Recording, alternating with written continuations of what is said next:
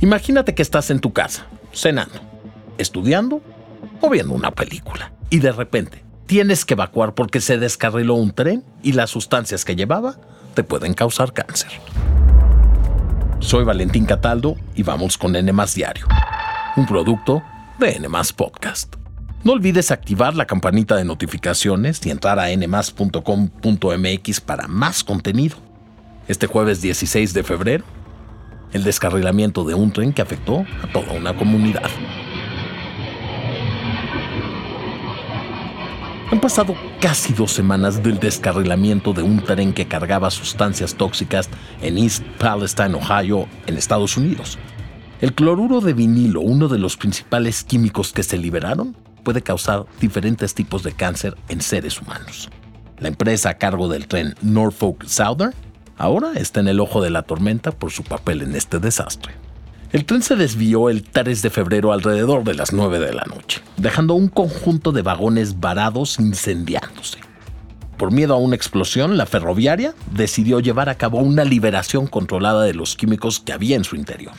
Pronto, una nube negra podía verse desde cualquier punto de East Palestine, una comunidad de poco menos de 5.000 habitantes. Los gases en el aire, y el riesgo de una explosión pusieron en alerta a los habitantes de la zona, por lo que el gobernador de Ohio, Mike DeWine, ordenó una evacuación temporal.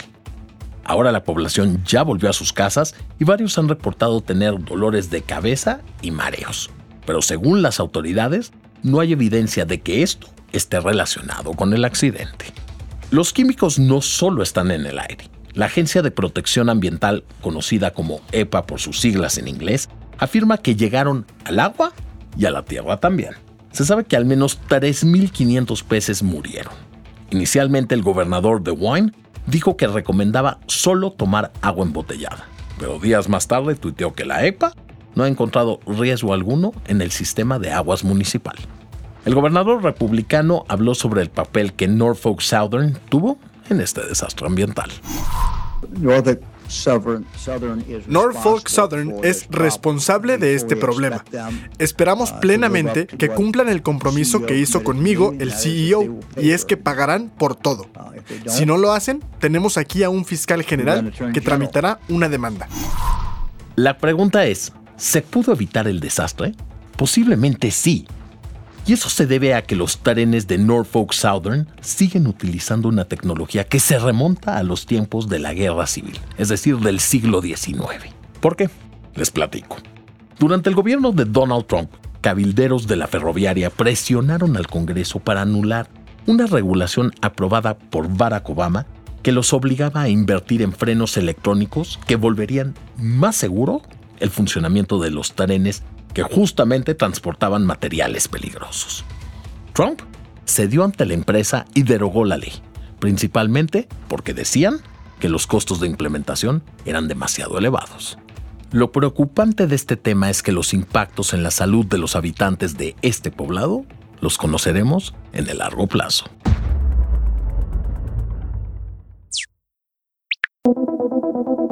Por 40 años las aguas negras de la Ciudad de México de los corredores industriales y de los hospitales envenenaron la presa Endo al norte de Tula, en Hidalgo.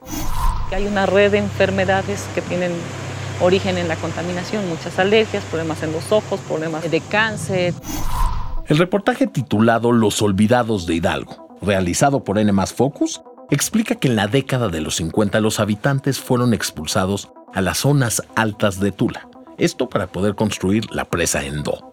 Dos décadas después, en los 70, encauzaron hacia ella las aguas negras de la zona metropolitana de la Ciudad de México, mismas que consumían los habitantes.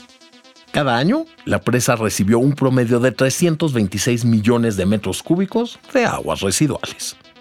Desde 1988 se empezó a denunciar la contaminación del cuerpo de agua y el impacto en la salud de las personas que viven alrededor. Me dio cáncer de mama pues sí fue difícil el principio a que me recibieran en el hospital. Que el tratamiento ya con mi estudio socioeconómico, arriba del medio millón. Y eso no es todo.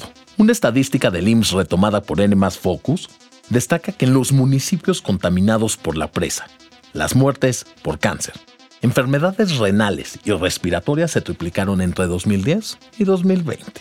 Los habitantes de Tula siguen padeciendo los efectos de la contaminación en sus pozos de agua potable en más de una forma.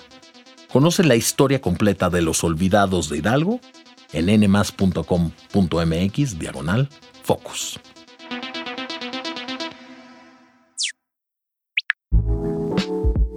Y Rihanna no deja de ocupar los reflectores, esta vez porque es la portada de la revista British Vogue en su edición de marzo llamada Rihanna Reborn, Rihanna Renacida. No solo ella fue fotografiada, fue más bien un retrato familiar, ya que aparece junto a su novio, el rapero ASAP Rocky, y a su bebé de nueve meses. Les platico que la composición de la fotografía enaltece la presencia de la cantante originaria de Barbados, ya que ella está en primer plano y su familia detrás de ella.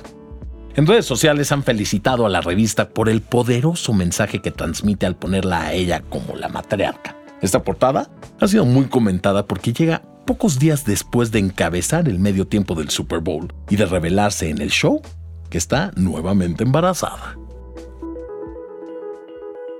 Eso fue todo por hoy. Les deseo un excelente jueves y no olviden suscribirse y activar la campanita de notificaciones. Nos escuchamos en el próximo episodio de N Diario, un producto de N Podcast.